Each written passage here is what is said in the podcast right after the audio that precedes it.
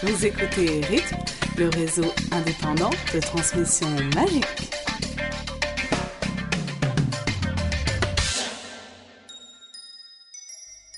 Bonjour à tous et bienvenue dans l'épisode 28 de la radio indépendante à transmission magique.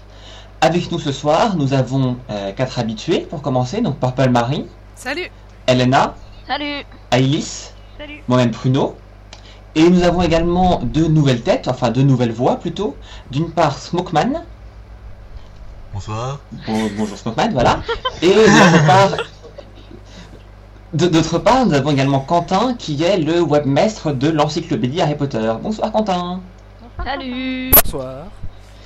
Alors au programme de cet, cet épisode 28, euh, où nous serons donc 6, il y a d'une part la discussion sur le tome 7, nos scènes préférées et détestées, et d'autre part une discussion sur euh, une des bandes annonces récentes de Harry Potter et le prince de Sang Mêlé.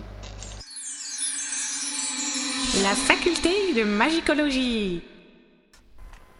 Alors, bienvenue dans la rubrique que vous adorez tous, nos scènes préférées et détestées des différents tomes. Cette fois-ci, euh, on est enfin arrivé au dernier volume de la saga, Harry Potter et les reliques de la mort. Alors, comme veut la tradition, on va commencer par nos scènes préférées. Alors déjà, c'est bien, c'est que récemment, Purple Marie, t'as introduit ça en disant cette rubrique que vous adorez tous, ça fait pas du tout genre on a les chevilles qui ont enflé et tout, on adore ça, etc. On Euh, devient comme avant de- Dumbledore dans le tome 6. Non, c'est Avant vrai, de moi parler- j'adore cette partie. Euh, Avant de parler de ma scène préférée, il y a un truc en fait d'une façon générale. Euh, sur le tome 7, il y a beaucoup de choses dont on avait parlé avant que le tome 7 ne sorte forcément. Et finalement, il y a beaucoup de choses dans le tome 7 euh, auxquelles on avait un peu déjà pensé. Sans forcément dire, ouais, je suis sûr que euh, Rogue est amoureux de Lily. Enfin, personnellement, j'étais pas sûr du contraire. Mais c'était une hypothèse qu'on avait tous envisagée. De même, euh, Harry est un Horcrux, euh, ils vont aller à Gringotts, ils vont aller à Godric Solo, etc. Ce qui fait que, en fait, il y a beaucoup d'éléments du livre qui n'étaient pas vraiment surprenants. Je veux dire, c'était vachement bien à lire, mais Enfin. on aurait, on pouvait au moins, en partie, on, on avait émis l'hypothèse que ça pourrait se passer comme ça dans le livre. Enfin, Harry et est donc- un crux, on l'a pas trop envisagé. Hein. Si, on l'a, on l'a envisagé, on a tous dit, enfin, nous, euh, les chroniqueurs, je veux dire, on disait non, non, euh, c'est certainement pas le cas, mais c'est une hypothèse dont on avait parlé quand même. Tu vois, Oui, c'est des trucs. euh, Oui. Il y a plein de gens qui en parlaient. Ce que je veux dire, c'est que quand tu le lis, c'est pas quelque chose où tu, ça sort de nulle part, etc. Alors que donc, moi, ma scène préférée, c'est justement une scène qui sort de nulle part et qui fait. En quelque sorte, qui fait que ce tome 7 est vraiment différent d'une Potter fiction qui reprend. Une Potter fiction, ça reprenait tous les éléments auxquels on pouvait s'attendre un peu souvent. Et moi, j'ai adoré la bataille des 7 Potter parce que c'est vraiment un nouveau truc où tu vois le génie de J.K. Rowling, où en plus de te remplir le livre de tout ce qu'il fallait qu'elle mette, de tout ce qu'il fallait qu'il arrive, elle invente ce truc absolument génialissime, où ce concept de la bataille, où elle envoie euh, tous les gens que tu aimes en fait, genre euh, 14 personnages que tu adores, et elle en déguise 7 en Harry. Et ça, c'est une idée absolument géniale, quoi. Genre, c'est, c'est la meilleure façon de faire la bataille au monde, c'est d'avoir ces 7 copies conformes de Harry qui partent dans toutes les directions différentes. Et euh, en fait, j'ai trouvé que c'était euh, voilà, simplement génial comme idée, c'était euh, du, du Dumbledore pur jus ou du J.K. Rowling pur jus, comme vous voulez, de- d'avoir ces copies, d'avoir Harry qui se voit lui-même en 6 exemplaires, d'avoir toutes les blagues qu'il y a autour, etc. Donc j'ai adoré ça. Ouais, c'était cool. C'est un Ah, bon chapitre, ouais. Mais c'est surtout pour les répliques des jumeaux, quoi, ce qui sont vraiment énormes. Que, Eh, on se ressemble Ça, fallait le faire. Puis je crois qu'il y, a- il y a Ron aussi qui vérifie le tatouage, non L'histoire du tatouage euh, sur les Oui. Ah oui, c'est vrai. sur, euh, Ouais. C'est vrai, c'est vrai, c'est vrai. Et même les, les Le 6 tatouage non C'est ça les, les six qui se mettent genre à moitié à poil alors que Harry dit euh, je suis sûr que si ça avait été leur propre corps ils auraient été beaucoup plus pudiques mais euh, comme c'est le mien ils l'exposent à la vue de tout le monde etc. Ouais. Harry assez pas hyper aussi, bien euh, en fait ce passage-là. Non, bah. euh, Quand, quand dit que. Vous m'entendez Oui, oui. Oui, oui. Le passage où, où dit que, que même Voldemort ne peut pas se, se couper en deux, en sept, un truc du genre. Oui. Oui, quand je parle. Pas et mal. j'aimais bien les- le, le regard que Harry et Hermione se- s'envoient et c'était c'est assez marrant euh, de se mettre à leur place. Parce qu'eux ils savent quoi. Ouais ouais. Oui, bah oui, bien sûr. Non, puis il y a pendant la bataille aussi, je Non, non, crois. Il y a, puis- y, a, y a un moment, il y a Harry aussi qui lance un Asio Hagrid dans le chapitre, je crois. Quand Hagrid se casse la figure de la mobilette. Oui. Ah, va gueuler. Asio Hagrid, quoi. C'est- C'est trop bon, quoi. Il va falloir une sacrée baguette hein, pour le porter quand même. Non, moi j'aurais quand même une pensée émue pour Edwige, la pauvre. Oh, ça reste Ah une ça chouette. ça commence dur. Ah, Ah non oui. c'était dur. C'est du com- dommage collatéral, quoi, c'est pas grave. Il y a Tonton Stan aussi qui fait une apparition euh, soudaine et. Et très courte. hein. Toi, fais gaffe, tu devrais pas parler de tonton Stan, hein, parce que tu vas avoir la moitié des forerunners qui vont te tomber dessus. Hein. Ouais. Je vais faire un épisode, je vais en faire un, c'est bon. Et franchement, moi, la, la mort d'Edwige, C'est je veux noté. dire, quand j'ai lu le bouquin en, en anglais, j'ai mal, j'ai mal compris ça. J'ai cru que j'ai cru que c'était Hagrid qui était mort. Et j'ai trouvé, Ah, ça ah, intéressant. C'est pas cool ça. Mais, euh, mais Enfin, non, en fait, ça finalement, c'est juste la chouette et euh, franchement, euh, c'est une chouette quoi. Bon, voilà, on a tous eu des animaux de compagnie et ils sont tous morts. c'est pas une chouette comme les autres. C'est Edwige quoi. Oui, mais bon, ça reste un animal quoi. Voilà. Bon alors, c'est sûr. On, a, on était Ouais. habitué à la D'un autre côté, si, si Hagrid était mort et que Edwige avait survécu, elle aurait eu beaucoup plus de mal à conduire la moto. hein. Ça c'est certain. Oui. Mais bon. Bon, allez, on enchaîne. Euh, Elena, toi, ta scène euh, préférée? Eh ben moi c'est c'est le récit de Creature parce que bon bah si RAB on savait déjà plus ou moins qui c'était et que c'était le frère de Sirius, je m'étais toujours un peu posé la question de savoir euh, comment est-ce que donc le frère de Sirius il il enfin il échange le médaillon euh, pourquoi pour quelle raison euh, il trahit Voldemort et tout puis là bah avec le récit on a toute la toute l'histoire quoi et puis voilà. Ouais, c'est vrai qu'en fait, c'était le récit qu'on attendait en rapport avec le RAB de la fin, quoi. Mm. De la fin du 6. Ouais. C'est vraiment ça, parce qu'on s'était tous posé des questions, c'est clair. Bah, on savait déjà tous plus ou moins Ah que c'était le frère, mais euh, voilà quoi. Et puis là aussi, quand il y a oui, la, ça c'est clair. il y a le début du chapitre aussi, quand euh, ils sont euh, dans dans la maison de donc des Blacks là, et puis qu'ils découvrent la, la chambre de, de Sirius, puis celle de de Regulus, donc du frère et tout, puis qui sont, enfin, j'aime bien ce chapitre, voilà. D'accord. Ouais. Ouais, c'est euh, C'est ton choix. c'est assez intéressant, instructif. euh. on t'attend, toi. Euh, Dans une série un peu plus action, on a la scène préférée d'Aïdis. Oui. Alors euh, non, c'est pas vrai parce que moi j'aimais bien la scène des, des sept Potter aussi, mais j'ai pas eu le droit de la prendre. Moi aussi, donc voilà, je me suis retrouvée avec le podcast. Donc voilà, ceci étant dit, ceci étant dit, je peux parler de ma deuxième scène préférée, qui est le, le chapitre de la biche argentée. Alors j'aime bien, euh, j'aime bien ce chapitre pour plusieurs raisons. D'abord parce que c'est le retour de Ron et que ben quand même euh, c'était juste pas possible sans Ron. Et, euh, et surtout la façon dont il revient, elle est vraiment héroïque. c'est lui qui détruit leur crux. Enfin c'est vraiment quelque chose de d'impressionnant. Et, et ce que j'aime aussi dans cette scène, mais ça on le comprend pas forcément tout de suite, c'est c'est le fait que ce soit Severus Snape qui intervient finalement au travers de la biche. Et, euh, et comme bah, j'adore Ron, j'adore Snape, un chapitre où il y a les deux, ben ça me plaît forcément. Et, euh, et voilà, donc il l'aide, etc., etc. Et puis on comprend après qu'en fait il a fait son maximum pour les aider. Et donc, euh, donc voilà, j'aime beaucoup. Euh, et oui, ah oui, euh, aussi le quand ils détruisent leur euh, enfin ce qui se passe avec le Ron et la Hermione du Horcrux, c'est assez impressionnant aussi. Enfin moi j'avais c'est le Harry, voilà. du Horcrux. Oui, le Harry, oui Ah, pardon. mais c'est vrai que c'est c'est vachement bien. Oui, le Harry Ouais. et la Hermione du Horcrux, c'est. Euh, enfin, moi j'avais des images dans ma tête, euh, je voyais vraiment le, les, des espèces de serpents à face humaine, quoi. C'était assez. euh, Donc j'ai vraiment vécu. euh. Et J'ai vraiment marché dans la forêt avec la biche et tout, Et- donc. euh, J'ai adoré. j'ai j'ai- mais j'ai vu un dessin euh, euh, que j'ai mis d'ailleurs sur, sur euh, l'encyclopédie Harry, Harry Potter de, de- de- des ombres de Harry et Hermione. Je sais pas si vous l'avez déjà vu, de Macani. Je sais pas si vous Oui, oui, oui. Moi j'en ai Oui. vu plusieurs et il y en a Et, qui sont vraiment excellents. Il y en a qui reflètent vraiment bien. ouais. dessin justement de des deux ombres Qui sortent du médaillon, ouais. C'était vraiment très Ouais. impressionnant avec les yeux rouges. tout, Exactement, ouais, je pense que je pense que c'est celle que j'ai vue parce que mais j'en ai vu plusieurs et C'est il y en a qui sont vraiment super bien faites, on... vraiment l'image que Ah j'avais en tête quoi. Carrément, moi aussi j'en ai vu pas mal, et puis ouais, il y en a qui sont qui sont sublimes. Enfin bon, c'est un chapitre important parce que parce que euh, c'est la première fois qu'il y a quelqu'un d'extérieur qu'on connaît pas qui va aider Harry euh, dans sa quête. Il y a Ron qui revient, il y a le premier Horcrux qui est détruit et ça c'est quand même pas rien. Et euh, Enfin, enfin voilà, depuis le temps. On se Donc, demandait euh, aussi comment les détruire, Ouais, et là on a c'est enfin Et puis surtout, et puis C'est surtout le on premier sort. Horcrux euh, du bouquin qui est détruit. euh, Sinon, il y en a ouais. déjà trois, trois avant qui étaient déjà morts. Enfin, Oui, d'accord, déjà, oui, euh, non mais voilà, c'est le premier, le premier que Harry détruit dans le tome 7. Et c'est Ah, vrai c'est qu'on sort aussi, euh, oui, enfin Ron, enfin, enfin bon, sa Mais complicité c'est ça quand qui est intéressant. C'est qu'au final, quand on y réfléchit, les Horcrux, Harry, il en a détruit un. Deux. Ouais, quand il a 12 ans, deux. Voilà quoi. Et puis bon, le troisième, c'est même pas lui qui. Enfin, le dernier, c'est même pas lui qui le détruit, c'est euh, c'est Voldemort qui le fait tout seul quoi. Ouais, c'est vrai, c'est vrai. Mais c'est plus ou moins Ouais. un Horcrux par personne. en fait. Ouais, c'est vrai, tous les personnages Ouais, importants ont droit d'en Oui, détruire un. à un c'est ça moment qui est bien. Ouais. Harry, Dumbledore, Ron, Hermione, Mais Neville, voilà. euh, Voldemort. Donc, j'aime bien aussi parce qu'il se passe enfin quelque chose dans cette forêt parce que ça, enfin voilà quoi, on sort aussi d'un moment où c'est pas forcément euh, super actif et là d'un coup il y a une, il y a vraiment une grosse scène d'action avec avec un- une fin euh, on va dire heureuse. Donc euh, Ouais. j'aime bien. La forêt. T'inquiète, on aura l'occasion de reparler de cette forêt, Je m'en doute. Oui. cette fameuse forêt que tout le monde a Pas, je aimée. rentre pas dans les détails. Euh, Quentin, de. Quentin, tu veux nous parler de ta scène préférée Vas-y, tu voulais nous parler de ta scène préférée. Ouais. Tu sais, Gringotts, tout ça. Oui, voilà, mais j'ai vraiment j'ai assez bien apprécié. Ok, reviens parler nous, Quentin. Quentin. Euh... Oui, oui. c'est c'est mon premier podcast aussi, donc pardonnez un peu me... suis un peu maladroit et un peu indécis. Alors, euh... donc j'ai vraiment assez bien aimé cette scène. euh, enfin, c'est surtout pour l'action en fait. Oui.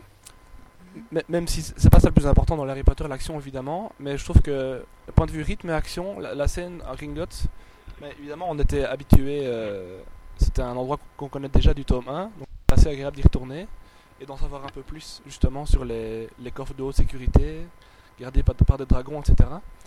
Et euh, mais le fait que chaque fois qu'il touchait un objet et qu'il se démultipliait, je trouve que c'était quand même assez. euh, Enfin, j'ai vraiment bien visualisé. C'était puissant ça. Et puis j'étais et puis j'étais assez content de voir ah ben voilà c'est ça la fameuse scène euh, qu'on voit euh, sur la, la couverture du tome anglais pour enfants le dessin et qu'en fait c'est pas Ouais. du tout Dobby qu'on voit c'était euh, c'était Gripsec.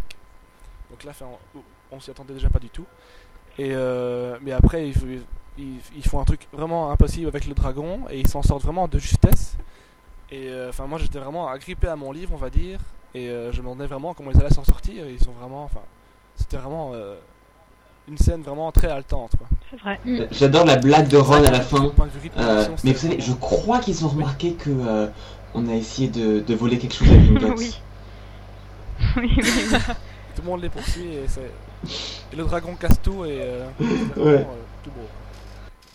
Moi, c'est vrai que j'ai bien aimé, c'est enfin on avait l'explication euh, du dessin de Marie Grandpré, quoi, Ouais. du dragon. Et est-ce que c'était c'est vrai, qu'est-ce qu'on a pu théoriser Voilà, oui, sur celle-là carrément Est-ce que c'était le C'est, jour euh, Est-ce que c'était la nuit il est blessé On s'attendait à tout sauf à ça.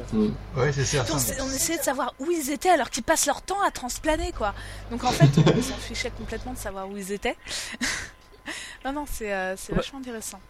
Ouais, ou pas. Moi, j'ai pas aimé le dessin, c'est même pas spécialement une, Je trouve que le, le coup du dragon comme ça, euh, allez, euh, pouf, il y a un dragon dans le ringold, c'est hop, on va s'échapper en montrant sur le dragon. Et donc, qu'est-ce qu'on est fort? Faut arrêter quoi.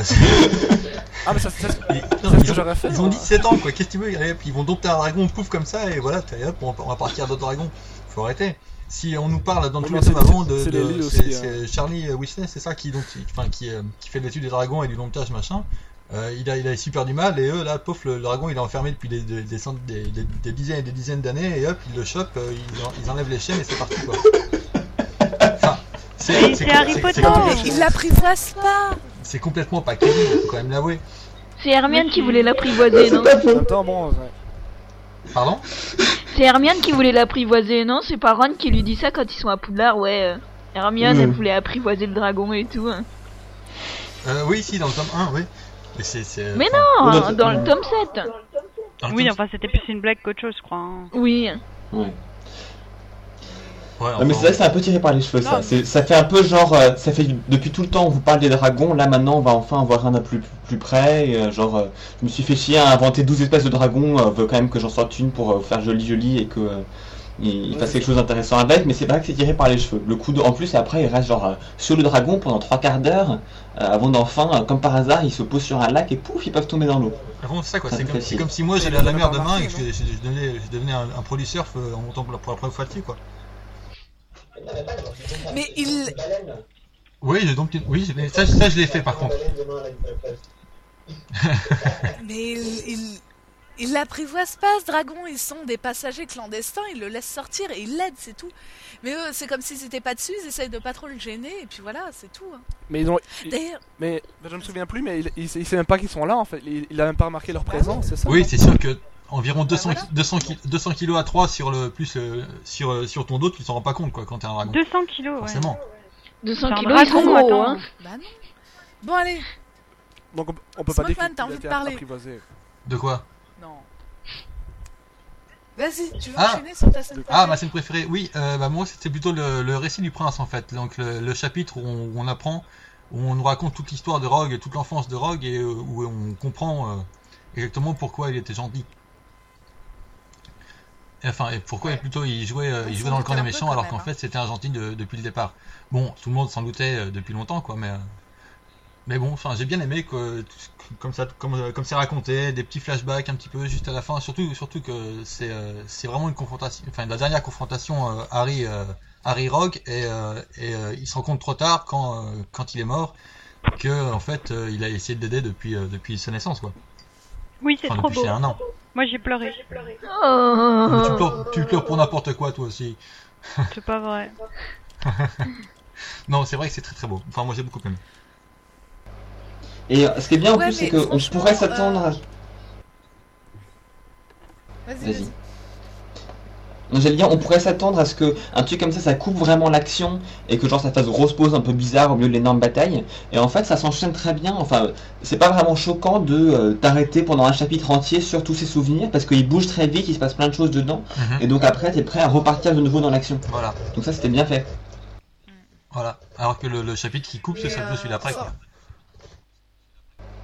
Ouais, carrément. Non, mais non, mais je trouve, enfin, franchement, on apprend des choses quand même, mais tout ça, on s'en doutait un peu quand même. hein. Bien sûr, on s'en doutait. On était. Enfin, Rogue, il y a plein de choses. la plupart des gens étaient même persuadés, mais c'est quand même la confirmation, quoi. Moi, Ouais, j'étais ouais, persuadé ouais, que c'était ouais. pas le cas. hein. Et- Genre, euh, Euh, j'étais. euh, Mais enfin, on, euh, on le savait depuis longtemps. Enfin, la, la plupart des gens voulaient que Rogue soit un gentil et euh, bon, une Oui. autre partie voulait que Rogue soit un méchant. Mais euh, Ah oui, oui. Mais là, on a on on l'explication, on, a- on a le pourquoi. On savait, enfin, on s'en doutait un petit peu du pourquoi. Mais euh, mais là, on a vraiment la confirmation et c'est magnifiquement écrit, je trouve, par rapport euh, par rapport à certains autres passages qui sont un peu qui sont moins intéressants ou euh, d'un niveau moins élevé. Je trouve que ça, c'est vrai- c'est bien amené, c'est bien écrit et, euh, et voilà. Oui, non, pardon, ce que je voulais dire, c'est que effectivement beaucoup de gens pensaient que Rogue était gentil, mais euh, la question c'était juste est-ce qu'il était amoureux de Lily ou pas en fait? Euh, et euh, ça, c'était bien fait, comment on nous l'expliquait, et ça, ça résolvait vraiment un débat qu'il y avait eu beaucoup entre fans. Non, mais c'est aussi là où on apprend justement que euh, Harry est à Horcrux. Donc, euh, ouais, non, quand même, ça c'est. Rien que pour ça, ça valait le coup. Je veux dire, je l'ai. J'aurais pu la citer dans mes scènes détestées parce que on l'a assez crié que Harry n'était pas un Horcrux. Mais non, ça, ça valait le coup parce que Ouais. Dumbledore, en fait, encore dit plein de. on- Même s'il est déjà mort, on apprend plein de choses, vu qu'il en raconte plein assez brusque, on apprend encore plein de choses par Dumbledore, et ça, c'est vachement intéressant. En plus, dans cette scène-là. Euh, je crois qu'on a changé de scène là. Enfin, moi j'étais resté. Non, j'expliquais ta scène à toi du récit du prince. Ah oui, mais justement, Dumbledore, on voit pas dans aussi. chapitre-là. C'est dans, c'est dans le chapitre de King's Cross. Si, si, dans les souvenirs. Non, tu vois Dumbledore dans les souvenirs de Rogue. il explique plein de trucs. Ouais, il explique plein de trucs. Ah oui, c'est vrai, pardon. Moi, je trouvais ça intéressant. Mais écoute Voilà. pas. Et euh, donc, pour terminer sur les. non, mais c'est pas grave. Euh, si, euh, donc, pour terminer dans les scènes préférées, alors, bah, moi, j'ai beaucoup hésité entre deux scènes.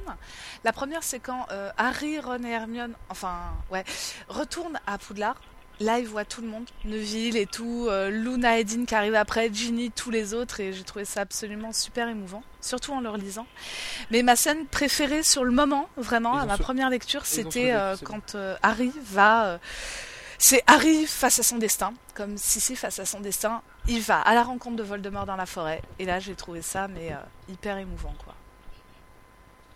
Il y en a qui l'aimeront peut-être pas parce que justement ça coupe l'action et tout, mais j'ai trouvé ça super bien. Euh, pas non plus parce que parce que c'est la scène préférée de Rowling, elle nous l'a appris là il y a pas longtemps. Mais euh, parce que je m'étais dit merde, il va vraiment mourir. Et puis ensuite je me suis fait la réflexion. euh, Ok, il me reste une centaine de pages. Harry peut pas mourir 100 pages avant la fin. Donc il ne, mourra pas. Et là, enfin, j'étais contente parce que il allait pas mourir. Voilà. Ouais. Mais c'est une scène qui est censée être très émouvante, mais moi j'ai pas vraiment aussi euh, réussi à ressentir l'émotion parce que t'es tellement pris dedans que, euh, enfin je sais pas, mais moi j'ai lu à toute vitesse et du coup euh, tous les trucs où genre il est trop ému de euh, reparler à Lupin euh, qui euh, vient de, de laisser un orphelin, de reparler à ses parents enfin et tout. oui. Euh, j'ai pas vraiment pu le ressentir parce que je voulais arriver à la fin et j'ai jamais vraiment pu faire gaffe à ce qui se passait là-dedans. À chaque fois, je suis Ouais. trop pressé de voir ce qui se Bah, passe. je c'est toujours pareil, hein, quand Mais Harry fait sa marche, euh, là, quand il apprend qu'il va mourir, euh, enfin, moi je sais pas, j'ai enchaîné quoi avec le chapitre suivant, j'ai pas fermé le bouquin, attendu 5 minutes avant de continuer quoi. Non, non, moi non Enfin, plus. c'est pas hein. possible. Non, donc, mais euh, donnez-vous donnez-vous le niveau d'anglais du- d'un élève de 5ème, c'est-à-dire mon niveau d'anglais, et vous verrez que vous la lirez bien doucement cette scène. Ouais, Vous mais- le temps d'en profiter. Ouais, mais non, mais puis, mais, mais même quand tu relis, je veux dire, il se passe tellement de trucs là après le dragon, quand ils sont à Poudlard, et ça s'enchaîne tellement vite, il y a tellement de trucs que, en fait, t'as pas trop le temps de respirer. De là, faut, enfin, ça va, ça va super vite, je trouve. Moi j'aimerais juste quand même avoir Je une, confirme complètement. une euh, petite pensée pour, euh, pour Lupin et Tonks avant qu'on termine avec les scènes préférées parce que moi j'ai adoré le fait qu'ils se soient mariés, qu'ils aient un enfant et tout. Donc euh, voilà, je l'ai pas pris dans mes scènes préférées mais je voulais quand même en parler. Et la mort de Fred aussi. hein. Ouais, c'était classe. Ah, Oui, c'est mais c'est pas très joyeux. ouais. hein. Tu vas pas mettre ça C'est pas dans une tes scène dans tes préférée la mort de préférées. Fred. Ah, moi ça faisait des années que je l'avais prévu et personne voulait me croire et paf. J'avais raison. Ok. Paf, oh, c'est dur ce que tu dis. Ok, on va enchaîner. Mais quoi, c'est vrai? Alors, euh, je vais enchaîner donc euh, sur les scènes, euh, enfin nos scènes détestées, enfin plutôt celles qu'on aime le moins. Ça, c'est de l'intro. alors moi je parlerai de la co... Ouais, elle est vachement bien. Je parlerai donc de la commission des nés moldus. Alors déjà pourquoi? Parce que c'est le retour de la revanche d'Ombrage. Hmm. Je pensais vraiment m'en être débarrassée à la fin du tome 6, mais non Elle est toujours là. Là, le cramé revient. Et franchement, mais euh, on aurait pu largement s'en passer. Et qui a le médaillon? C'est elle. Fallait que ça soit elle. Il y a des centaines et des milliers de personnes au ministère de la Magie. Fallait que ça soit elle. Elle a l'œil de, de Maugret dans sa porte. Enfin, c'est un truc mais super bizarre, quoi. Enfin, pour pas dire euh, assez répugnant. Et en plus, elle nous fait une commission, mais on se croirait à la Gestapo, quoi. C'est, euh, j'ai trouvé que vraiment euh, c'est- nazi quoi.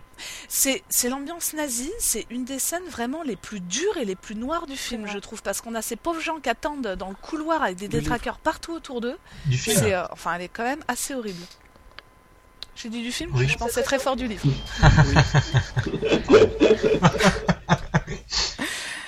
voilà. Donc pour tout ça, c'est une scène que, enfin, c'est pas que je l'aime pas parce qu'elle est intéressante, il retrouve le médaillon et tout, mais elle est, elle est absolument très tendue, euh, dure. euh, C'est une ambiance qui est, qui est difficile, quoi. Voilà. Voilà. Au contraire. Bah, on enchaîne alors. Non, mais moi je la trouve intéressante cette scène. Parce que justement on apprend, on voit comment ça se passe au ministère Oui, elle est depuis, que, intéressante, de- de- mais, euh, depuis que Voldemort a pris le contrôle, on va dire. Oui, oui, on voit tous les bah, changements, c'est- mais, Ouais, euh, mais ombrage, quoi. Ombrage, elle est, elle est Mais devenue ombrage, plus quoi. odieuse que, que, jamais, bah quoi. oui, mais C'est- ça fait partie du personnage. jamais. C'est vraiment un monstre quoi. Ouais, mais c'est horrible. Enfin, bref. Oh, ma- voilà. oui. Ah, complètement, complètement. euh, Elena, vas-y. Oui, moi j'enchaîne parce que c'est la suite du ministère, bah, c'est que du coup ils se retrouvent à faire du camping.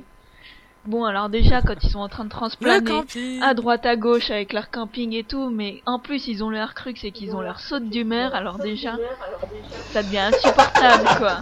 Ils, ils sont là en train de s'engueuler et tout, et euh, ils sont là dans- au milieu de nulle part et Ils enfin, font limite pitié quoi, ils m'ont gonflé. Eh ouais. Ils ont même pas de Bob Ricard en plus. C'est- ça que Ron est horrible. particulièrement relou dans toutes ces scènes, quoi. Ouais, ouais.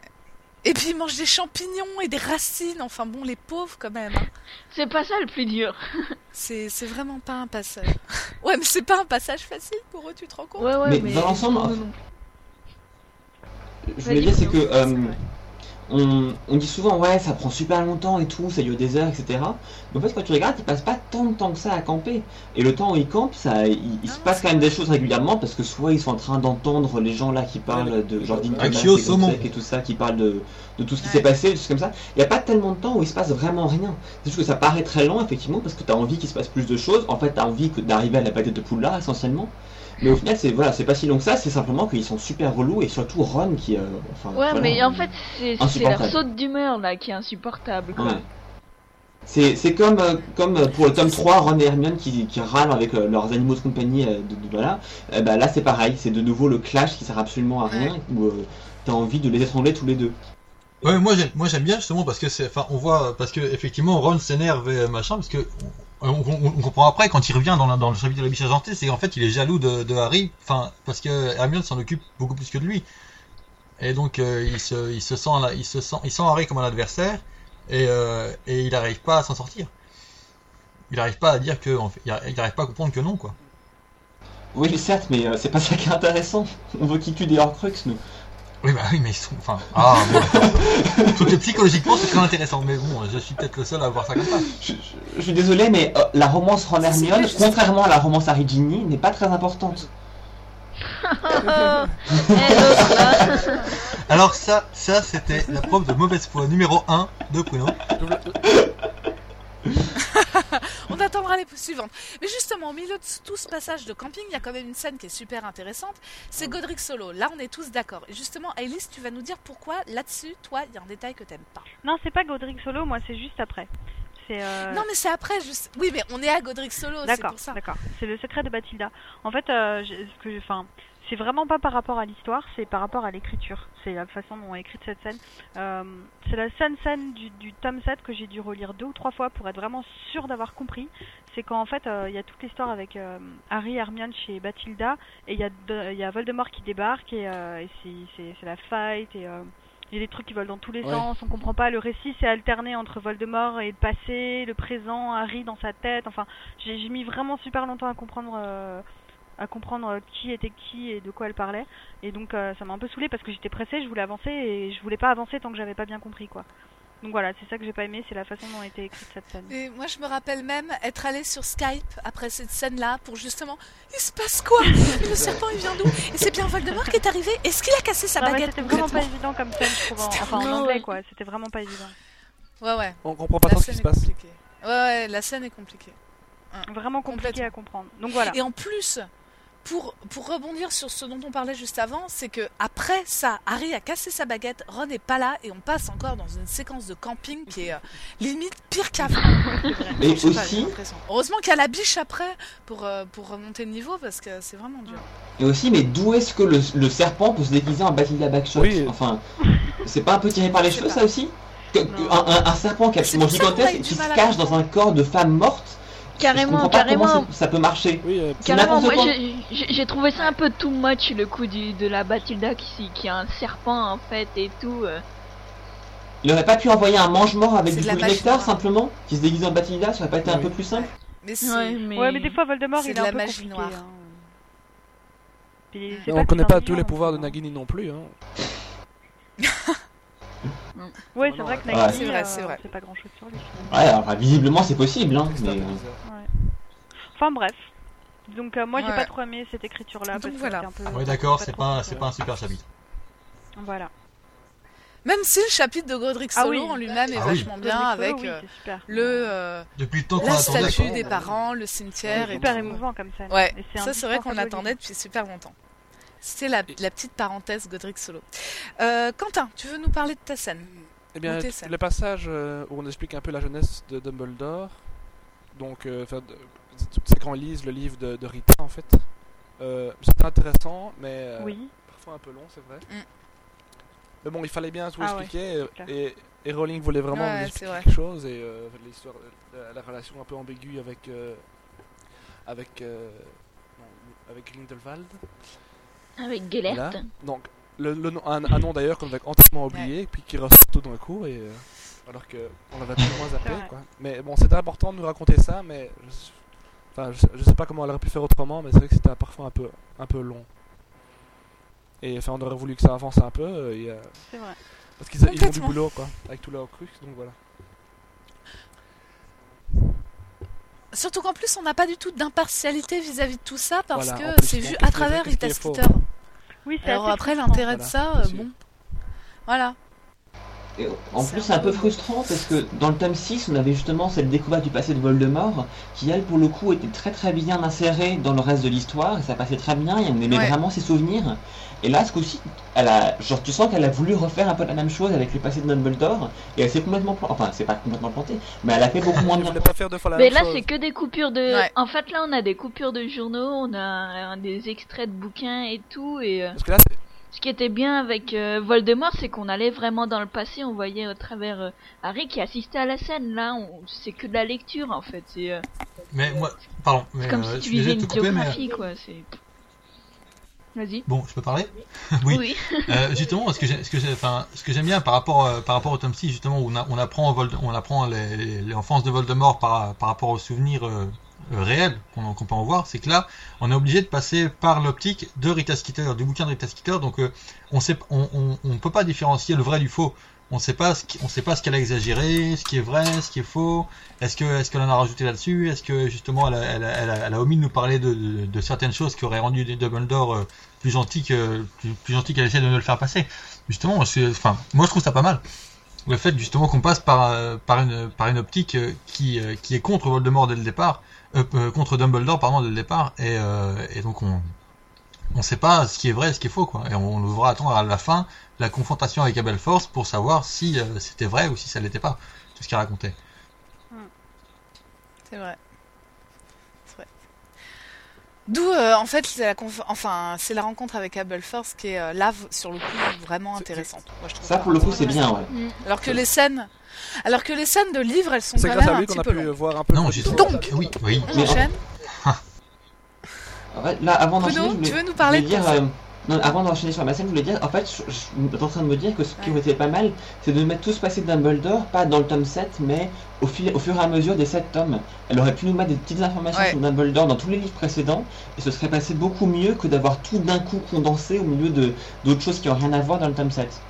Ouais, enfin d'un Voilà, autre côté, elle voulait pas Je suis qu'on ait d'accord trop avec toi. d'informations parce que justement, ça aurait été trop facile de deviner certaines choses. Voilà. Ouais, non, mais sûr, mais enfin bon, je pense qu'il y aurait eu moyen de faire ça un peu mieux, Ouais, c'est je tout ce pense que je qu'elle aurait pu nous rajouter des choses avant. Ouais. Mais Ouais. elle, vou- elle voulait Ouais, que. parce qu'en fait, là, on a un condensé de plein de Bruno. trucs, ça devient l'embrouille, quoi, au bout d'un moment, entre, entre les reliques, les Horcrux, la vie de Dumbledore, et puis euh, leur quête et tout. Enfin, ça devient le Je bim. crois qu'elle voulait que Dumbledore soit un mentor et qu'il soit un exemple pour tout le monde jusqu'à la fin et euh, pas vouloir euh, le ternir un peu son image avant sa mort. Et puis, euh, faut être honnête aussi, qu'il y a Ouais, ouais, beaucoup de choses auxquelles elle n'avait même pas pensé au, au début de son écriture, qu'elle a, qu'elle y a, elle y a pensé au moment, beaucoup de choses. ça. Donc il y a un peu de ça Ouais, aussi. c'est possible. Mm, aussi. Je suis tout à fait d'accord. Je, je, je plus sois euh, Quentin. Et puis elle voulait pas aussi peut-être influencer notre image qu'on avait de Dumbledore et qu'on, enfin qu'on le voit un peu comme Harry et les autres le voyaient. Et peut-être que, enfin, là ils lui font confiance et, et enfin peut-être que ça Ouais. terni la, la confiance du lecteur envers, envers Dumbledore, ce genre de choses. Je sais pas. Faudrait demander à, à Mrs. Rowling. ce qu'elle en pense. Hmm. J'aimerais bien. Faudrait Justement, là en ligne en ce C4. moment. Bruno Bruno, Oui, moi, ma scène. Alors, ce que je disais tout à l'heure, comme quoi, euh, ce que j'aimais, ce que j'avais particulièrement, c'était les moments où on était surpris par euh, des choses qu'on s'attendait vraiment pas. Euh, là, de même, il y avait, il y avait une occasion manquée, j'ai trouvé. C'est, elle nous emmène chez les Lovegood, donc on va voir Xenophilius. Là, tu fais, ah ouais, trop bien, on va aller voir la maison de Luna et tout, ça va être trop drôle. Euh, de même que la première fois que tu vois la maison des Weasley, c'était sympa et tout. Et là, en fait, on te décrit cette maison, et bon, on te dit, ouais, elle est vachement bizarre. Euh, c'était vraiment, ça, ça correspondait très bien à Luna mais elle ne raconte pas vraiment ce qu'il y a dedans. Il y a, très peu de descriptions de l'intérieur de la maison des Lovegood. Il n'y a pas grand chose non plus sur le personnage de, de Xe- Xenophilius Lovegood. Et au final, elle aurait pu faire un truc vachement drôle, et ça, c'est un peu raté. Bah, je trouve qu'elle nous décrit quand Bah même oui, pas pas mal mal, la j'ai- maison. Moi, j'ai bien Oui, moi Je aussi. Xenophilus, d'accord, Ouais. mais la maison, ça... Ouais, elle nous l'a décrit, mais il n'y a, pas- y a, y a pas de détails. Il n'y a pas de euh, Ah, petit si, détail trop drôle sur. euh, Les, les peintures, tout est en cylindre. Enfin, moi, j'ai vraiment visualisé aussi. maison. Ouais, moi aussi, Ouais, bien ouais, puis, les, puis les photos dans la chambre de Luna avec euh, des petites, Oui, des petites chaînes là où je sais pas trop quoi. Et puis qui- le qui les bordel relie, partout. euh, les dessins avec tout le monde. Et puis le diadème. Et puis le diadème de serre d'aigle et, Et tout, puis à mais- l'entrée, les panneaux. voit des trucs, ouais, de on voit plein squelettes, de non, il me semble.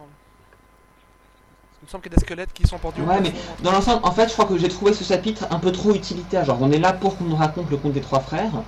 Euh, et du coup, ouais, je, je pense qu'elle aurait pu se permettre de passer un peu plus de temps à nous raconter des trucs marrants dans le même genre que euh, les, euh, les, les radis que euh, Luna porte comme boucle d'oreille. Euh, J'ai pas vu suffisamment de détails comme ça pour euh, que je trouve que ce soit vraiment suffisamment bien. Voilà. De toute manière, ce chapitre est pas super sympa parce que Xenophilus, sur le coup, il est odieux. Donc, euh, Non, voilà, il est pas- sur- il est pas forcément, odieux, il La fait- maison a pas l'air euh, très sympa, très accueillante. Bah oui, bah c'est normal. hein. Oui, il flippe surtout pour sa fille. Bah, mais, voilà. euh, voilà quoi. Sa faute, il panique. Et je suis d'accord avec toi. Ouais, mais c'est Non, le, seul truc qui est vraiment pas bien dans le Et, chapitre, euh, c'est le prénom de Xenophilius, quoi. C'est c'est absolument horrible comme prénom. Enfin, il faut vraiment, enfin, il faut vraiment que tes parents t'aiment pas pour t'appeler comme ça, quoi. Bon, ça a un rapport avec sa J'aime l'étrange, ça lui Luna. correspond très bien. Il est quand complètement même. taré, ce mec. Mais il appelait sa fille Luna. Luna, c'est plus simple, ça compense. Ouais. Ouais. Comme ça. Bah oui, il lui, il doit- il doit aimer sa fille. Smokeman? Oui, bah oui, Et justement. j'aurais quand même bien voulu savoir le nom de la mère. C'est tellement plus sympa. Ouais, je préfère pas savoir, moi. Ah, on la connaît pas. Smokeman, tu veux finir?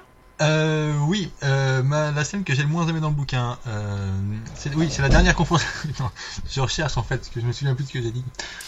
Euh, la dernière confron- le, le dernier chapitre, la dernière confrontation entre entre Harry et Voldemort dans Poudlard. euh, à la fin, donc on a toute la bataille avec euh, avec avec euh, Madame euh, oui, Madame Weasley qui euh, qui prend Bellatrix et tout ça et tout et Ouais. tout ça qui est vache, enfin, qui est très prenant et euh, c'est beaucoup d'action tout ça et puis à la fin on a pouf, euh, Harry qui arrive euh, comme ça qui débarque je suis le sauveur et qui va qui va qui prend qui, qui prend Voldemort en duel et hop t'as l'impression enfin moi j'avais dans l'image que t'as tout le monde qui s'écarte qui fait un qui fait un cercle autour d'eux et euh, pendant, et puis t'as t'as Harry qui arrive en sauveur et qui dit ah moi j'ai tout compris maintenant on fait comme ça et puis t'inquiète pas t'es mort et puis pouf euh, et puis Voldemort ah bah oui euh, finalement je vais faire je vais faire ça puis pouf je suis mort ça fait euh, je sais pas je trouve que c'est euh, c'est pas très bien amené et je trouve que c'est c'est un peu décevant comme fin en fait par rapport à ce que j'attendais. Je pensais pas que juste Voldemort il allait lancer un sort et pouf ça va encore se retourner se retourner contre lui et puis pouf il est mort il est disparu au revoir. Ouais, mais c'est tellement logique par rapport à l'histoire que c'est bien, quoi, je trouve. Mais c'est euh, logique. expliqué, quoi. C'est pas, euh, c'est pas. Enfin voilà, on sait pourquoi, on sait comment, donc. euh, enfin, Ouais mais je sais pas je trouve que c'est c'est c'est c'est un peu comme la mort de Sirius tu vois ça va trop vite. Ouais. Et je suis d'accord que c'est un peu facile aussi comme façon de tuer Voldemort. Genre, Voldemort lance un Avada Kedavra, sa baguette saute, Harry la rattrape et l'Avada Kedavra tue Voldemort. J'ai pas très bien compris comment ça marchait. Et euh, ça, c'est- je trouve ça un peu trop facile. Il aurait pu simplement faire de Harry quelqu'un qui tue Voldemort. Je veux dire, c'est pas non plus si grave que ça. Voilà Ouais, mais justement, je pense qu'elle ça aurait été beaucoup plus intéressant justement. Ah non. Mais si, que- qu'Harry, Ouais, au moins, à, à- Non, à c'était un moment Harry. où, où- où- qu'à un moment, Harry prenne ses responsabilités et balance un sort pour euh, tuer Voldemort. Non, mais d'un autre côté, c'était aussi pour, euh, pour appuyer ce que Dumbledore disait par rapport à une prophétie. Que une prophétie, c'est pas forcément quelque chose de. Enfin, la prophétie, elle dit un peu que l'un d'eux, dev- enfin, l'un devra tuer l'autre, quoi. Et donc finalement, Harry, il vit toute sa, enfin, toute sa vie, il pense qu'il va devoir tuer à la fin, et, et justement, il y échappe, quoi. Donc euh, c'est ça la surprise. Ouais, mais oui, mais Ouais. Moi, je vais être. pardon, je suis d'accord, mais euh, mais je trouve que euh, Harry, justement, au final, sur les sept tomes, il aura jamais, pratiquement jamais rien fichu.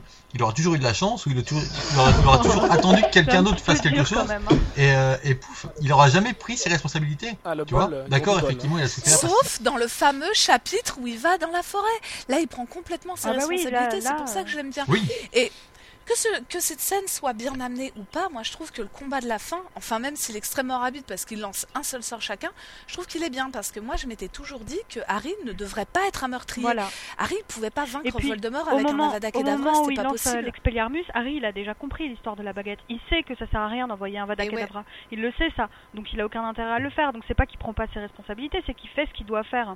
Il sait que la baguette, elle Ouais. l'attaquera pas. Donc euh, je vois pas. euh, non, mais je sais pas, moi, ça me. Je vois pas ce qu'il aurait pu faire d'autre. Enfin, je trouve que ça, ça, ça n'aide pas euh, à me conforter dans l'image de Harry euh, qui, euh, qui se bat, justement. C'est, c'est, j'ai, j'ai toujours l'impression que c'est Harry qui subit. Mais ouais, tu voulais quelque chose de plus sanglant, de, du, du sang qui gicle de partout. Il a quand même envoyé des morts partout, des C'est vrai que ça aurait pu être un combat, ça aurait pu être avant un combat plus fort, mais en fait le combat d'avant c'est les autres qui le mènent. Mm. C'est vrai. Bah oui. Le combat sanglant et tout, c'est les autres qui le mènent. Harry, tout ce qu'il fait, c'est attendre et voir. Mais lui, on peut pas dire qu'il a pas pris ses responsabilités. Ah. Non.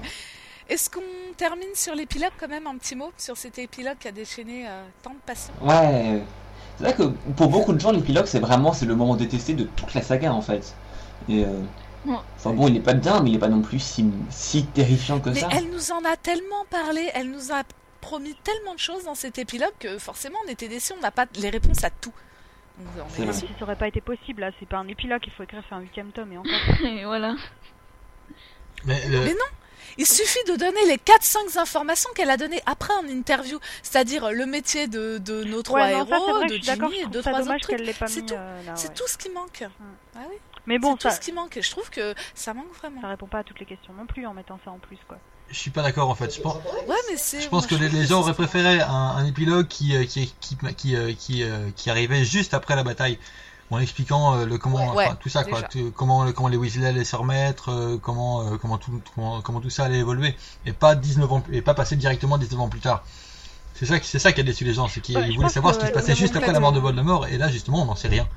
Tout à fait d'accord avec toi. Ouais, mais d'un autre côté, le- le- Genre l'objet un du an livre, plus tard, euh, tu vois. L'objet du livre, c'est comment on survit à tout ça, quoi. Comment, comment le monde se reconstruit. Donc on va pas passer au malheur de mon Dieu, on a perdu des, on a perdu un fils dans la bataille, euh, etc., etc., des amis. Non, il faut passer à bah la vie, elle a continué, quoi. Mais oui, mais je suis, ouais. d'ac- je suis- mais je suis tout à fait d'accord, mais c'est un peu comme si euh, dans, le- dans la guerre 39-45, on passait, on passait, on parlait pas de l'après-guerre, on passait directement aux années 70.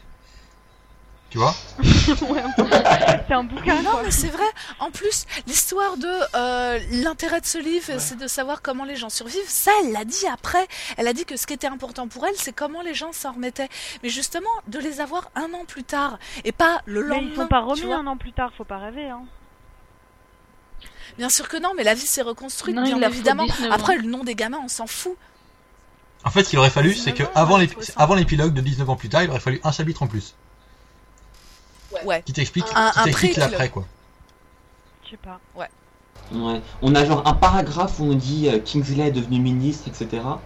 Mais pas plus que ça. Voilà. C'est vrai que là, on aurait pu se permettre d'avoir un peu plus longtemps que ça, où on nous raconte effectivement que Harry est devenu Aurore, quoi. Ne Ouais. serait-ce que ça. Non, c'est pour Voilà. ça en plus, Ouais. je suis d'accord, quoi. Après, euh, nous parler du deuil de la famille Weasley et tout, je pense que ça a pas trop sa place. Non, on non, s'en- mais s'en non. fiche. Mais Non. les, in- les infos importantes, quoi. Ouais. Voilà. Moi, je trouve que c'est ce qui manque un peu, et c'est pour ça qu'on a été un peu frustrés. Ou un peu comme dans Le. Seigneur des Anneaux, où c'est plutôt par chronologie, je crois. Ce qui raconte euh, ouais, ce qui s'est passé après, et après, après, à telle date, et telle date, ils sont mariés. Enfin, une... Ouais, mais ça, c'est trop long, bah, c'est une chronologie vite fait. Ouais, c'était peut-être un petit peu. euh, ouais. Bah, il faut pas croire qu'elle est si longue que ça. Hein. Mais je crois que. Mais Rowling a voulu donner, euh, comment dire, euh, après tout ce qu'ils ont vécu, elle voulait un peu lui, lui donner une Ouais, récompense et être sûr qu'il soit heureux et qu'il ait des enfants. Mais c'est vrai qu'il Mm. aurait peut-être fallu quelque chose juste avant. Enfin bon, il nous faudra un autre épilogue. Ouais, on va lui demander. Non, pas un autre, mais justement un chapitre entre le dernier chapitre et l'épilogue. Ouais, je suis d'accord que ça, c'est une bonne idée, ça. Voilà. Donc euh, avis euh, aux écrivains de Potter Fiction, il nous manque un chapitre. Le chapitre manquant. Chroniqueurs ont perdu chapitre. Bon, du, S'adresser à la rédaction. du coup, on n'a pas parlé du baiser de Ron et Hermione, hein, mais euh, on y pensait. Hein. on y Oui, pensait. t'as raison. Dans la, on va- dans Ouais, bah dans c'est les bien, scènes ce soir, détestées. moi, c'est. Non, non, dans les scènes préférées. pas dans les scènes détestées, dans les scènes préférées. Enfin, enfin. Après, c'est un prétexte de merde parce que c'est les elfes de maison, mais enfin. Mais non, c'est pas que les elfes de maison, c'est une accumulation de tout le bazar. C'est sûr que c'est c'est les- ça, c'est c'est Oui, juste, bien euh, sûr. c'est c'est juste la gâchette, si tu veux, l'élément déclencheur. Mais euh, mais il y y a tout ce qui était passé avant, il y a le départ de Ron, le retour de Ron, il y a tout ça, il y a plein de choses qui font que ce baiser est important. Même plus important que Harry et Ginny. Allez, on coupe.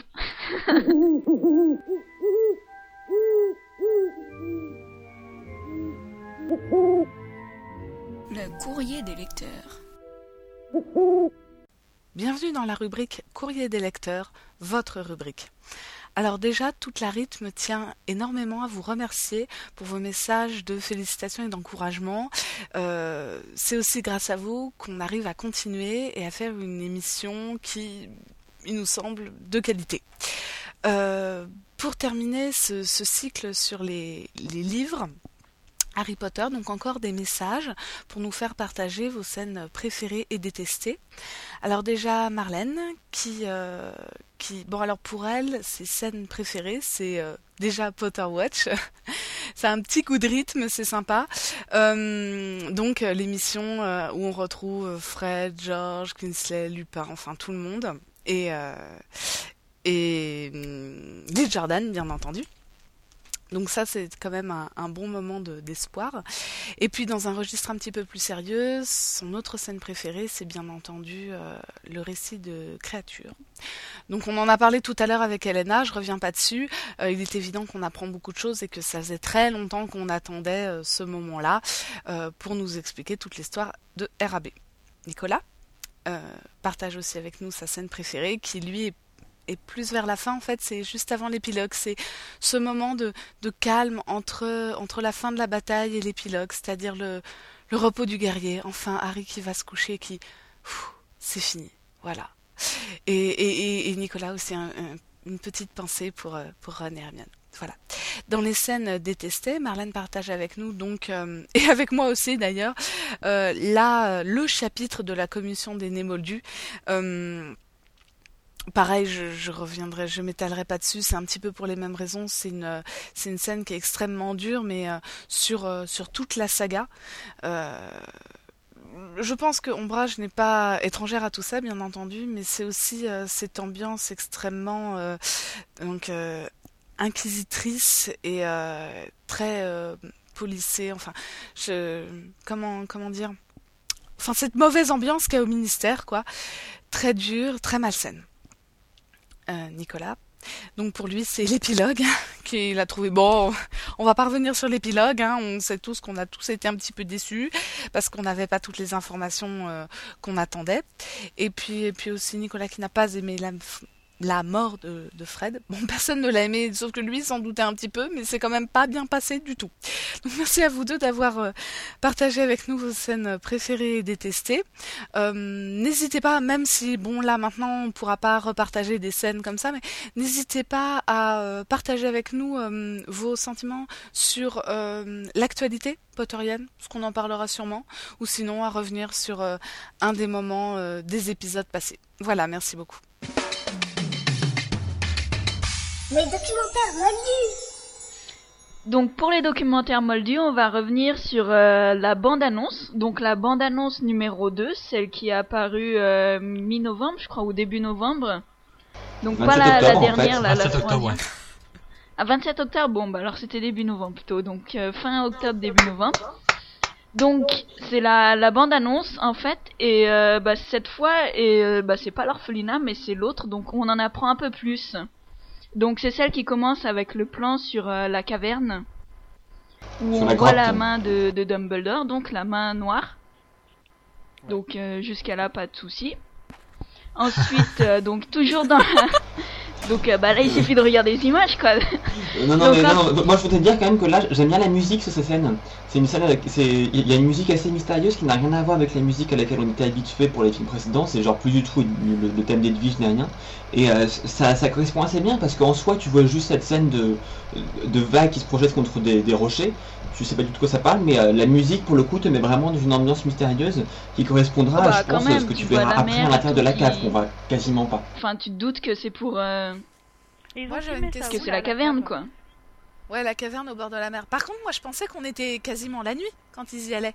Et là, on a l'impression d'être le jour. Vous trouvez pas ça bizarre Ah, c'est vrai. Ben bon, Mm. films, voilà. Ça rend mieux à mon avis, c'est tout. Ouais, d'accord, ça Vous y savez est. où ils l'ont filmé ça? C'est vrai que dans le bouquin, c'est la nuit. Hein. Ouais, ouais, pas faux. Oui. ça- Mais bon, ce Ça serait pas la première erreur qu'ils font. Hein. Oui, on est pas assez après. Non, mais En- je pense que c'est pour qu'on la voit bien surtout. En même temps, en même temps, ouais bon, je suis désolée, je reviens un peu sur la bande annonce 3. On va, on a dit qu'on n'en parlait pas, mais on voit un moment Harry et Dumbledore sur un rocher et il fait vraiment un temps de chien. Et il voit on voit qu'il pleut et tout, qu'il y a de l'orage, qu'il fait un temps gris. Et là, il a l'air de faire plutôt beau en même temps sur le plan de la caverne. Donc je me demande si c'est peut-être pas un, Parce qu'ils avaient pas eu le temps de retour en arrière, fait. vite fait, un souvenir Ah. de Voldemort ou je sais pas. Oui, c'est peut-être ça, oui. Ah, bah, pas, ouais, pas bête. Bah, on verra bien. Hein, Donc, Nous on verra bien. bien. Donc, toujours dans cette caverne, donc... Ah, pardon. Non, tu voulais dire quelque chose, Ouais, Quentin Non, non, je veux dire, je, je confirme, je viens de vérifier le, le troisième, le troisième bande-annonce, qu'il euh, il fait un temps de chien, et ça, ça ne correspond pas du tout. Voilà, ok. Mais c'est Donc, ce que je dans viens de la dire, ils ont caverne. pas eu le temps de terminer les effets spéciaux entre la deuxième et la troisième bande-annonce. Ça se pourrait, ça se pourrait. Donc, non, non, je pense que c'est plutôt au niveau du montage, ils nous ont bidouillé un truc. Donc, dans la caverne, on y retourne. Donc, on a Dumbledore qui nous fait euh, son cercle de Gandalf. feu. Je connais plus la. la... Il nous fait Ouais, son carrément, il Gandalf. ressemble trop à Gandalf, quoi. Vous Ah, mais c'est trop ça, quoi. pas mais c'est tout à fait ça, avec son cerceau de feu et tout. J'ai j'ai dit que c'était Gandalf, enfin, moi, la première fois que j'étais, je Ah l'ai bah, vu, quoi. je- En plus, il est sans son chapeau, la barbe longue. Juste avant, on voit sa main, euh, sa main qui est, euh, qui est euh, pourrie. Toute euh, cramé. Qui est complètement Entre la de mer et, et les flammes. On la voit où? Parce que Tu sens que, à mon avis, c'est une scène dont ils sont super fiers. Parce que cette scène, ils nous la Dans, dans tous les, dans toutes les bandes annonces, ils nous la casent. On a vu déjà genre 20 photos de cette scène. C'est genre le gros, les gros effets spéciaux et tout. Et Ce, ce film-ci, ils ont pas de dragon, ils ont pas de gros combats, etc. Donc ils nous ont mis ça à la place. Euh, et je pense qu'on va s'en taper pas mal de cette scène euh, parce que euh, ils adorent, ils adorent ce qu'ils ont fait dans la caverne. Je pense qu'ils sont très fiers d'eux en fait. Ouais. Oui, oui, j'ai lu plusieurs Sans doute qu'ils peuvent, hein, ouais, mais euh, Mm. tu sens qu'ils kiffent bien cette scène. Ouais. Je sais pas. Non, non, Moi, j'ai l'impression que je vais beaucoup rire en fait aussi. quand je vais la voir au ciné, mais. euh, Euh, ouais, en plus c'est une scène, ouais, c'est, enfin c'est la caverne, c'est le remake de euh, Superman, non, avec les cristaux et tout. Oui, euh. c'est ça, c'est ce qu'on Carrément, ouais. la dernière fois. Mm. On l'avait déjà dit, mais on le répète, mais ouais. Je demande à voir ça quand même. Donc nous poursuivons, donc on a une conversation avec euh, entre Harry et Dumbledore. Donc euh, Harry, euh, je crois que Dumbledore lui dit euh, j'ai besoin de toi. Enfin, il faut que tu sois vigilant euh, toujours, tout le temps, à chaque seconde. Et aussi, euh, une fois de plus, je dois en demander trop de toi, Harry. Ce qui est la phrase qu'il y avait eu à la base dans la, dans la bande-annonce pourrie de 15 secondes euh, sans image qu'on avait eu tout au début. Là, maintenant, ça, ça nous revient dessus. Mais euh, enfin, au final, cette phrase, elle a rien à voir avec le reste, quoi. Oui, enfin, je vois pas trop quoi non plus quoi. Genre, elle, elle correspond. Enfin, on peut, on peut supprimer cette phrase et la bande-annonce fait tout autant sens. Elle ne sert à rien. Carrément. Non, c'est vrai qu'elle sert à rien, je dois l'avouer. Ça donne bien, quoi. Une fois de plus, je dois en demander trop, de toi, Harry. Bon, bah d'accord, très bien. Et bah, montre ce que tu vas demander de lui. Et non, on nous montre pas. Donc au final, euh, Mais c'est c'est un, c'est un peu c'est ce que Dumbledore pourrait dire à Harry dans la première euh, dans, la- dans sa première séance euh, avec euh, avec la pancine. Ah, dans le film, je veux bien, mais là, dans la bande-annonce, elle correspond à rien. Donc c'est un peu bête de l'avoir mise là bande-annonce, sans qu'on voit vraiment. euh, C'est juste parce que c'est une fois de plus, tu vois. C'est c'est à dire que c'est le sixième film, tout ça, Ouais. machin. C'est juste pour ça que c'est dans la bande-annonce. Sinon, on s'en fout. Ouais.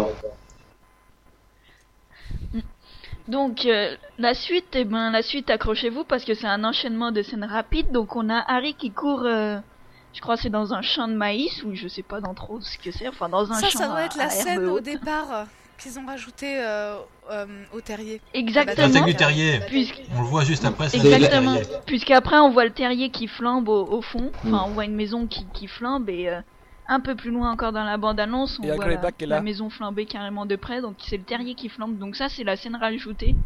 Ouais, Alors, on va expliquer pour ceux qui n'auraient- Mais je sais pas quand est-ce qu'elle apparaît dans le film. Elle apparaît que- au moment de Noël. C'est au moment des vacances de Noël. Il y a une scène qui est rajoutée qui n'était pas dans le livre, qui sera dans le film, où il y a une attaque. Fenrir Greyback et Bellatrix Lestrange attaquent le terrier au moment des vacances. Euh, et du coup, il y a tous ces trucs dans la maison autour du terrier. C'est pour nous donner une idée de l'ambiance, comme quoi c'est la guerre. D'accord, mais il n'y a pas de neige, donc c'est pour ça que j'avais pas trop 7. capté si c'était l'hiver ou pas, quoi. C'est le En- réchauffement en- En climatique, neige jamais. En Angleterre, il neige Mais jamais, si, d'accord. il Bon, alors, euh, l'hiver à. Poudlard, il y a, bon, dans il y a le film, on est à 15 chaque fois à 30 mètres de neige et là, il n'y a Ouais. pas de neige. Trois ans ma grande expérience. Mais ils sont vachement plus au sud euh, quand ils sont au terrier. Alors que pour Ouais, ouais. c'est, euh, Écosse. Non, mais je te dis, c'est- le réchauffement climatique. hein. En fait, Ah, ce c'est film est un film qui s'engage. Oui, justement, Al Gore fait, euh, On cherche à fait, te faire- fait un caméo dans le film. Je cherche à te faire passer un message. Il faut que tu éteignes la lumière. D'accord, bon, on va revenir au sujet initial. Donc, après euh, le terrier qui Oui. crame, donc on a des scènes vite fait de Poudlard. On voit Harry, euh, non, c'est euh, Hermione et Ron. On voit Drago Malfoy vite fait aussi. On voit Malfoy. et on loin. voit Voldemort. Ouais. qui apparaît sous forme de serpent. Donc on dirait que ça revient du, de- du tome 5, enfin du film 5. Le serpent, je sais pas, la, la scène de la oui, fontaine. oui, c'est ça. On voit, on voit Le les combat dans crénages, la on fontaine, voit que c'est au ministère, enfin, je sais c'est pas des ce que images du film Voldemort 5, parce que ferait dans le Voldemort, on le tome voit 6, pas il euh, apparaît dans pas. le tome 6. Ouais, c'est. Donc là, ils ont récupéré des vieilles images. Ah, mais Genre, c'est pas ah mince, on le temps de faire tous les effets spéciaux, euh, du coup on va reprendre un peu notre joli serpent de, le serpent de feu du film 5. Ouais. Voilà, ouais. Enfin, c'est en plus derrière, si, si vraiment on s'arrête sur l'image, on voit vraiment les briques rouges. Vous savez, vous vous, vous souvenez du décor à la fin? Ouais. Euh, du, Ouais, fin, oui, du on ministère, les briques rouges, bah c'est exactement ça, quoi. Voilà, et, c'est quand même, c'est quand même intéressant que juste avant on ait vu Drago Malfoy, parce que Drago Malfoy on le voit jamais dans les bandes annonces, et euh, ça montre bien que ce coup-ci c'est quand même un personnage qui va avoir beaucoup plus d'importance, et qu'on va beaucoup plus s'attarder sur lui. Oui, en effet. Là, on voit, on voit Ouais. de loin pour le moment. Mais, euh, mais rien que le fait qu'on te le montre, c'est déjà symbolique quoi. Oui. Donc après cette scène, on a donc le premier transplanage de Harry avec Dumbledore en compagnie de Dum- Vous remarquerez qu'il n'y a pas de traînée blanche ni noire cette Ouais. fois. hein. c'est un transplanage classe. Hein. Enfin, moi je trouve. Mais Et c'est un donc, transplanage ça propre s'enchaîne. qui est pas un transplanage de bataille comme ce qu'il nous avait fait à la fin du 5. Enfin, je sais Ouais, et pas. qui nous Oui, qui, oui. qui refont dans le Mm. 6, hein. Et qui vont nous refaire pour le 6 d'ailleurs, qui vont nous refaire. mais on sait pas dans la même balance. Moi j'aime. J'aime pas le transplanage, je suis désolé. C'est pas à ça que c'est censé ressembler le transplanage. Là on dirait que genre il commence à s'envoler et qu'il disparaissent dans le rien, alors que normalement simplement tu vois il tourne et tu disparais. Il n'y a pas ce truc un peu bizarre où euh, tu pars euh, limite comme euh, un peu comme leur atterrissage avec un porte au loin, là ils ont fait un peu le même effet. Mais c'est pas à là, ça que c'est censé ressembler, t'es censé 3D, ne pas bouger. Il tourne en 3D, mais il bouge pas concrètement. C'est c'est le truc qui fait que ça Bah, part un tu peu. vois, tu vois le truc qui s'échappe, t'as l'impression qu'il y a un truc qui s'envole un peu. Tu voulais un truc dans Un truc Trek moche, euh, désolé. Pour la téléportation, quoi. Je voulais un truc qui serait beaucoup moins télégénique que ce qu'ils sont en train de nous montrer en fait, je pense que c'est ça. Moi j'aime bien Oui, mais comme j'ai ça. ça, Mais ouais, mais ils recyclent les effets. Ils, ils recyclent les effets spéciaux, c'est cher, donc euh, ils recyclent euh, comme ça. Plus de budget pour euh, le Quidditch qui apparaît juste après, par exemple. Voilà. Donc on a vite fait une scène de Quidditch. euh, Donc euh, on voit la formation de. Gryffondor. On voit la formation Gryffondor, donc je crois qu'il joue contre Serpentard puisqu'on voit l'étendard vert derrière. Et donc on voit même Ginny, je crois, le numéro 5, non C'est Ginny euh, Weasley qui vole. le film. Ah ça va pas reconnaître. Il va falloir attendre. Mais sûrement, sûrement, c'est une très bonne chose. Moi ça me va très bien Je ce que pense- Ginny. Je pense que c'est elle à 1 minute 30, à 48 secondes. Ouais, c'est elle. Oui, c'est elle, il est marqué Weasley et on, et on Je voit. suis sûre, elle va hyper bien porter la tenue de Quidditch. elle. Elle va super bien la porter, ça ira bien avec ses cheveux. Ok. Donc ensuite on a la célébration et puis le fameux baiser Ron Lavande. Toudoum. C'est un peu elle qui lui saute dessus. Hein. Elle ressemble Ouais, un peu enfin, à il a pas l'air d'être je totalement contre. Hein. Bah Non, oui, c'est c'est ça, non? Elle ressemble à Candy avec ses boucles blondes comme ça. Ça ressemble un peu à la Ouais, donc du- c'est la première fois qu'on voit Lavande. euh, je sais pas. Moi je m'attendais pas vraiment à, à, à, à voir Lavande comme ça en fait. Même avec les photos, je sais pas, je la voyais pas blonde, plutôt brune ou je sais pas. Voilà, moi aussi. Mais elle Ouais. est pas blonde, je crois pas, hein, dans le livre. Oh, le- Non, non, dans le, dans le livre on nous dit jamais en fait, c'est bizarre. Tout le monde pense qu'elle est châtain, mais on nous décrite dit jamais. pas. Il dit, on sait rien en fait. C'est juste que son- à cause de son nom on se dit ouais elle doit être châtain, mais en fait on en sait rien. Non, Donc non, euh, là elle est blonde. D'accord. Elle a une coiffure bizarre quand même hein, là. Parce que je crois, Pendant, ah, juste, juste, crois qu'elle a au même moment du baiser, dans juste, à film. 51 secondes, on peut Et- voir qu'il y a un tonneau de fait. bière au beurre au fond. Et euh, voilà. Oui, carrément, je suis en train de remarquer aussi, c'est Je vrai. sais pas pourquoi, moi j'aime bien. Mais après, euh, Ah oui, après, c'est mon avis personnel. j'avais pas vu. Ouais, vrai. Non mais c'est vrai, il y a un tonneau, ouais. On m'a bien fait Et- t'inviter au podcast, Smokeman. Donc ensuite on retourne avec euh, Dumbledore, donc on est à nouveau dans son bureau et euh, on retrouve l'étagère avec euh, les fioles, enfin les fioles où il y avait les souvenirs de donc euh, pour retourner dans les souvenirs de Voldemort. Donc on avait déjà parlé euh, donc dans la, la bande annonce précédente.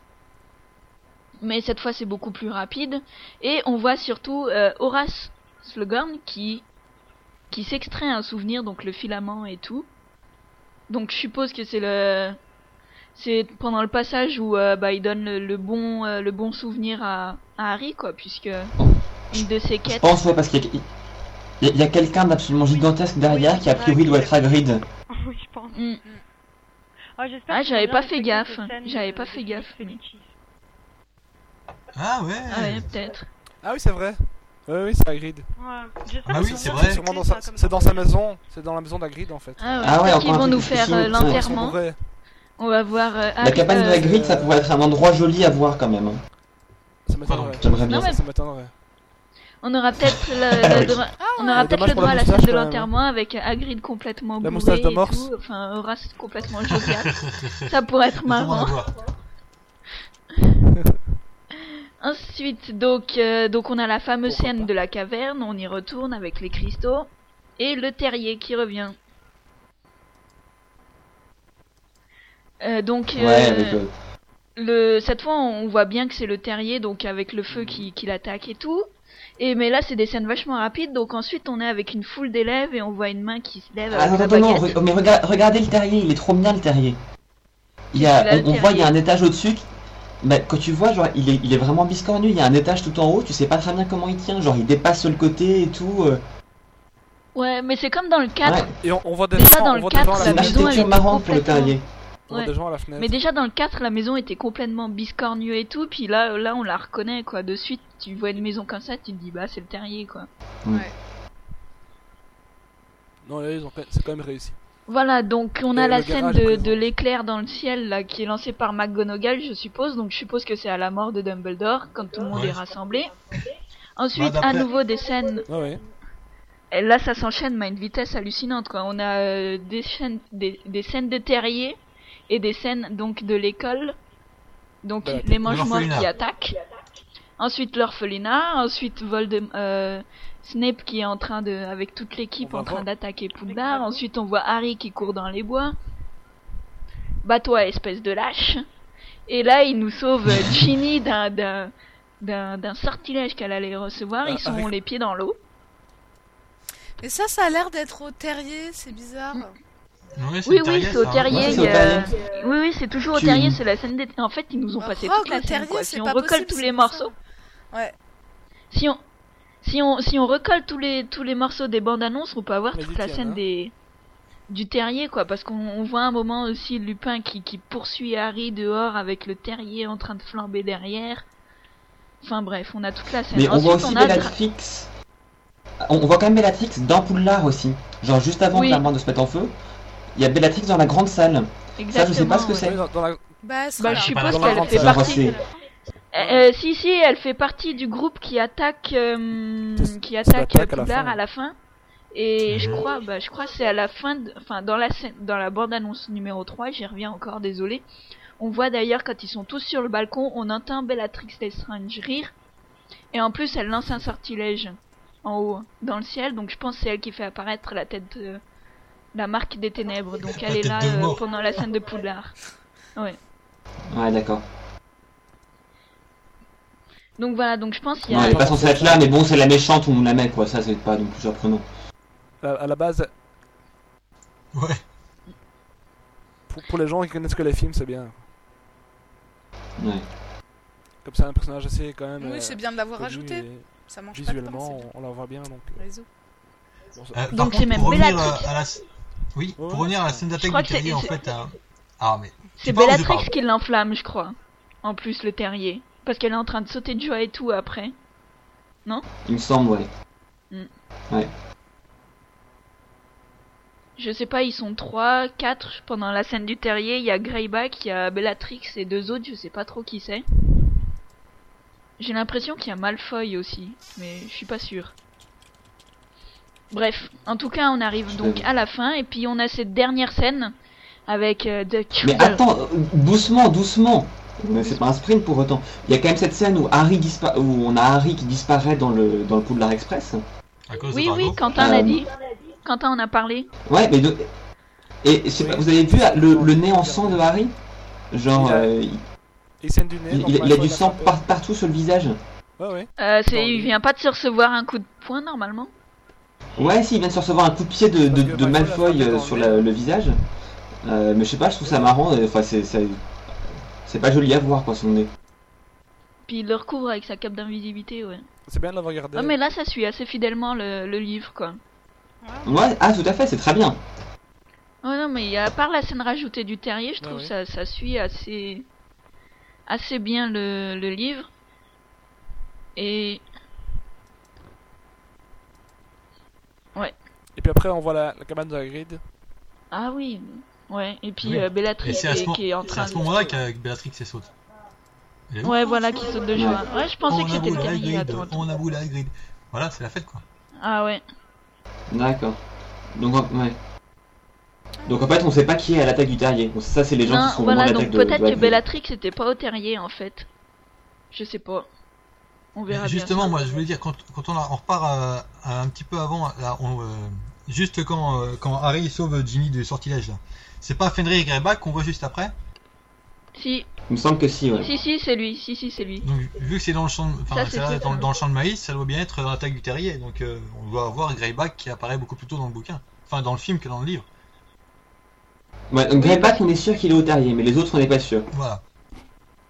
Voilà. Oui, oui, on, on le Et donc bien. on finit cette bande-annonce avec la fameuse scène avec euh, Romilda Van et euh, et qui, qui regarde attentivement Harry et Hermione qui lui dit je suis sûre qu'elle s'intéresse à toi parce que tu es l'élu et puis Harry qui lui fait mais je suis l'élu et qui se reçoit un coup de, de parchemin sur la tête enfin je sais pas ce que c'est.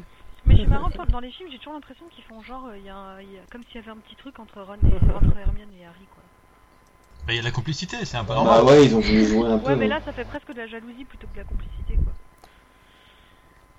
Ouais, je trouve ça un Mm. peu, un peu, genre, ça pourrait être Ron, quoi, à la limite. Ça Ouais, ça, ils ont Ron un peu Hermione, déformé oui, ça. mais, euh, Harry et Hermione, je sais pas trop, quoi. Mais Ron, il part... enfin, Ron dans les films, il est, il est Ah non, marrant. c'est pas mais vrai, bon. Quentin. Oh là, fallait pas t'engager là-dessus. Quentin, fais gaffe, Quentin, fais gaffe. Attention. Elle meurt, elle meurt. Il est beaucoup plus. Non, mais il est beaucoup plus combattant dans les bouquins. Quoi? Qu'est-ce que j'ai dit? Non, moi je veux dire, dans les livres, il est quand même assez courageux, combattant et. euh, c'est un peu ah je veux pas dire mais vrai, il a toujours et- peur. il toujours son chapeau de Quidditch il est juste mais affreux quoi on dirait un crâne d'œuf là avec son chapeau en Oui, cuir mais Ça, ça, j'aime c'est ce qui va. ridicule, quoi. C'est ce qui va avec ça. Ah oui. Ça va avec la robe de bal, ça va avec le pull, ça va avec tout ça, Ouais, c'est ça, ils aiment bien normal. le rendre ridicule. De toute façon, Ron, Ron est l'élément comique des films. Bien sûr. C'est ça. il va Oui, pas changer voilà. comme ça, quoi. Ron et, Ron et les jumeaux, quoi. Ouais. Oui mais ils sont plus là les jumeaux enfin si on les voit au terrier je crois à un moment mais bon euh, ils, ils seront plus là à l'école on va dire Non. Oui, mais Voilà. les, jum- les jumeaux, c'est le comique un peu plus, euh, un peu plus classe, c'est un peu, euh, c'est le bon comique, alors que Ron, c'est plutôt le comique pathétique, tu vois. C'est, euh, ça te fait rire parce qu'en fait, pff, Oui, Voilà. tout à fait. Ouais, c'est ça. Un peu malgré. Mais un cette peu scène au malgré final, lui. faut quand même dire que c'est un truc qui n'a rien à voir avec ce qui se passe dans le livre. Genre, à aucun moment on nous parle de Harry qui, genre, se voudrait être populaire auprès des filles ou que sais-je. Mm. Ouais, puis Voilà. Euh, mais- sait pas trop, quoi, je veux dire. Et, et au final, c'est assez logique que Harry, qui est quand même un adolescent de genre 15 ou 16 ans, effectivement, euh, il a un truc qui marche bien avec les filles. C'est finalement pas surprenant que euh, il veuille, il veuille jouer un peu avec. Donc, euh, c'est normal qu'ils aient rajouté ça dans le film C'est finalement. pour ça que. Même si je sais pas si c'était la peine de le mettre dans la bande-annonce. Ouais, parce mais que normalement, moi, j'ai eu dans- du mal à comprendre que c'était Romilda Vane parce que comme c'est une scène un peu parachutée par rapport au livre, je- moi j'avais même pas reconnu. En plus, Romilda Vane pour moi elle vient d'arriver, elle est beaucoup plus jeune. Là, elle fait pas beaucoup plus jeune que lui. Hein. Non, je crois qu'elle est en quatrième. Ah non, elle est en quatrième année. En quatrième année. Puis elle est pas super jolie, pas, hein, fait-. Non, ça va, mais elle fait pas plus jeune. Que Ginny, Ginny, qui a qu'un an de moins, elle fait beaucoup plus jeune que Romilda Vane quand même. Oui, mais Ginny, c'est particulier. Hein.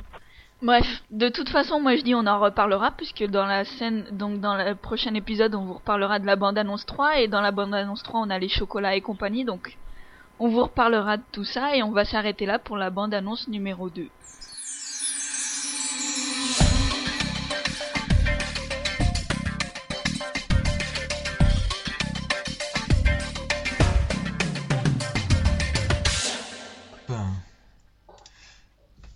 Donc euh, merci à tous d'avoir écouté le 28e épisode de la rythme euh, qui est maintenant terminé. Si vous voulez nous contacter, vous pouvez nous écrire à rythme at gazette-du-sorcier.com ou sur Skype euh, chercher le pseudo gazette-du-sorcier ou encore aller sur le forum de la rythme qui est situé vers le bas du forum de la gazette du sorcier. Euh, donc euh, avec nous, nous avions ce soir Papa Marie, Salut. au revoir Purple, Au revoir. Elena, Au revoir Alice, euh, qui est déjà partie. donc- Ah non, elle est encore là. non, c'est moi qui dis au revoir. C'est personne qui a dit au revoir. Euh, bon, donc euh, Alice a fait au revoir par procuration. Voilà, Euh, nous avions Quentin de l'encyclopédie Harry Potter qui était là avec nous. voilà. Ce fut un plaisir. Ouais, ravi. Voilà. Je suis toujours là. Ah oui. J'espère qu'on Très bien, aura tant d'autres pis. épisodes aussi. Ouais, avec plaisir. Pour moi aussi. Nous avons donc euh, Pruno qui Bah oui, est déjà pas- parti. Au Et enfin euh. Smokeman, c'est-à-dire moi. Au revoir. Et euh, voilà, c'était, euh, j'étais bien content de participer à la rythme. Donc on va se quitter en musique avec une chanson de Wizard Rock euh, des Dragons and Malfoys qui s'appelle My Dad is Rich, Your Dad is Dead. C'est un très bon titre. Elle est vachement bien celle-là. On va s'arrêter là. Bon, donc je reprends. La prochaine fois, nous parlerons de Beadle le Bard, qui paraît le 4 décembre, comme vous le savez sûrement, et de la troisième bande-annonce du film 6. Voilà, merci de nous avoir écoutés. Au revoir. My dad's always there to open all my doors. You have to call a patroness just to catch a glimpse of yours. My mom says she loves me when she tucks me into bed. How's your mommy doing in the mirror of Erised? My dad is rich and your dad is dead.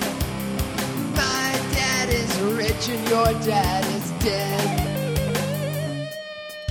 Your dad's on his journey to the great you're dueling, you might see him come out of someone else's wand. He may have freed our house elf or brought down to our family name. But your parents still got toasted by a big green glowing flame. My dad is rich and your dad is dead. My dad is rich and your dad is dead. My dad is rich and your daddy's dead. My dad is rich and your dad is dead.